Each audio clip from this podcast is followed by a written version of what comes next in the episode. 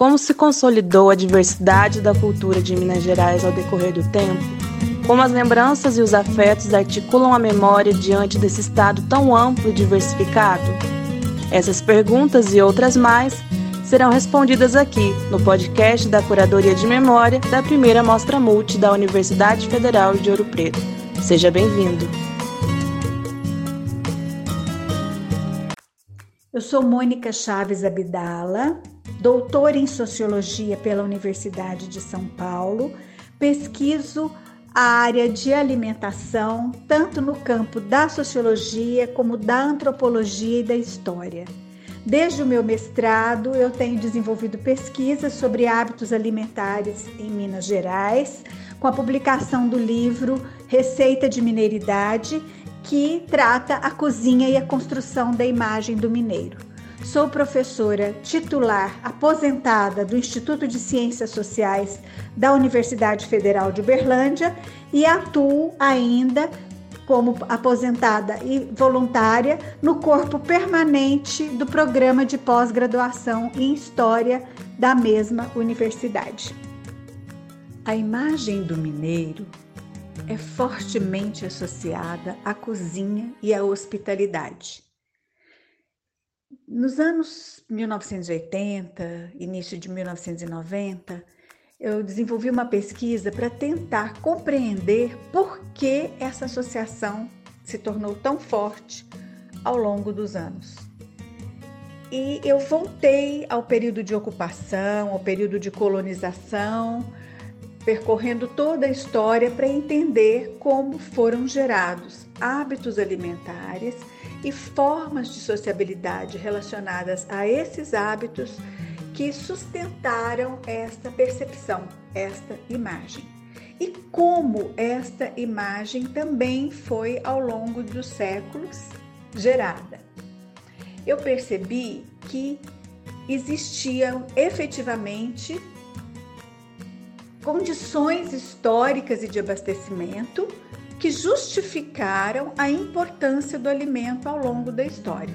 Tanto no período da mineração, quando você tinha muito ouro, mas o abastecimento era extremamente precário e foram sendo desenvolvidas condições de abastecimento interno, com culturas de quintal, muitas delas já nativas, como milho, mandioca, feijões, outras trazidas pelos portugueses que foram incorporadas aos nossos hábitos e que, ao longo de gerações, se conformaram como hábitos tradicionais de Minas. Com relação a essa imagem que foi construída, essa imagem, durante longo tempo, não considerou toda a diversidade que Minas efetivamente tem, das sub-regiões, dos vários saberes, modos de fazer e práticas que estão presentes numa região como de Minas que é extremamente diversa e grande. Então, por, por longo tempo, as regiões que foram é, proeminentes do ponto de vista econômico emprestaram os seus hábitos a esta imagem. Como isso foi possível? É claro que efetivamente esses hábitos existem, são reconhecidos, ah, há verossimilhança, são reconhecidos pelos mineiros e pelas mineiras. Eles são efetivamente tidos como seus hábitos tradicionais, mas aqueles que foram, vamos dizer, é, eleitos como típicos, como tradicionais, são resultado de uma elaboração tanto intelectual quanto política.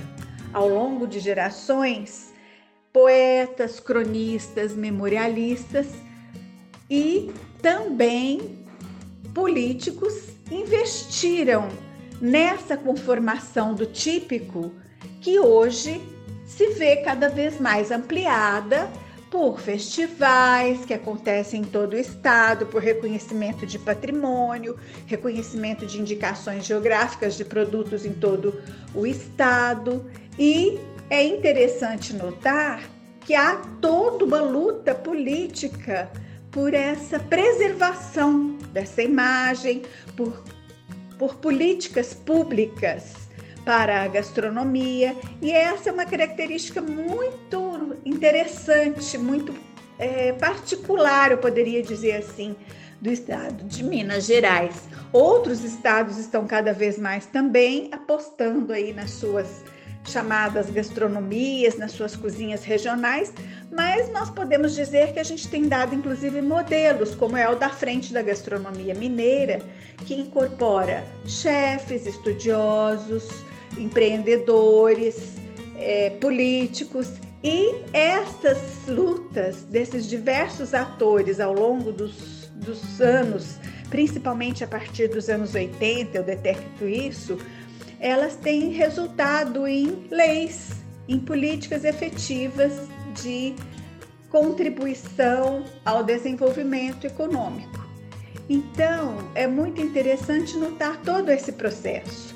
São tradições que né, existem efetivamente, que estão aí, perduram ao longo de gerações, que são muito ricas e variadas e que cada vez mais têm sido reconhecidas, incorporadas como resultado mesmo dessa articulação, vamos dizer assim, de diversos atores da sociedade, atores do âmbito público e atores também é, do âmbito privado.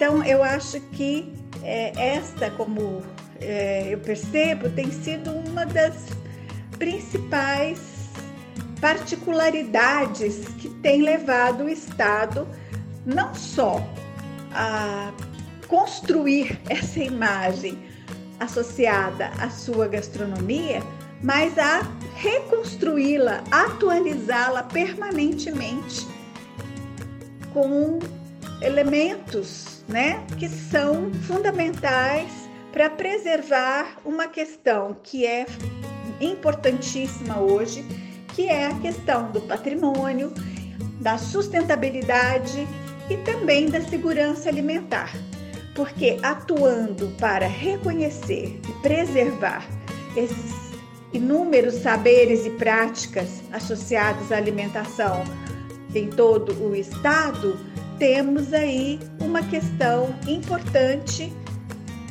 relacionada a, essa sustentabilidade, a essa soberania alimentar. Esse podcast é uma produção da Curadoria de Memória da primeira Mostra Multi-Interações da Universidade Federal de Ouro Preto. Coordenação: professoras Janete Flor de Maio Fonseca e Maria do Carmo Pires. Bolsistas: Larissa Vitória Ivo Jéssica Duarte Batista Guimarães. Vinheta: Cleiton José Ferreira e Eduardo José Pereira Oliveira.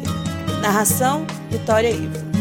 Para mais informações sobre a primeira mostra Multi-Interações e a sua programação, siga as nossas redes, arroba Mostra Multi UFOP no Instagram e Mostra Multi no Facebook. E fique por dentro. Obrigada e até a próxima!